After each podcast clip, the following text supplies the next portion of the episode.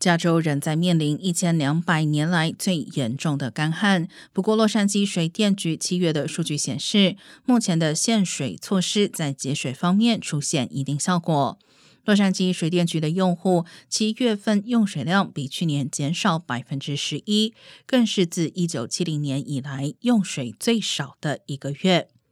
洛杉矶市自六月起实施更严格的限水令，包括限制居民可在户外浇水的天数与日期。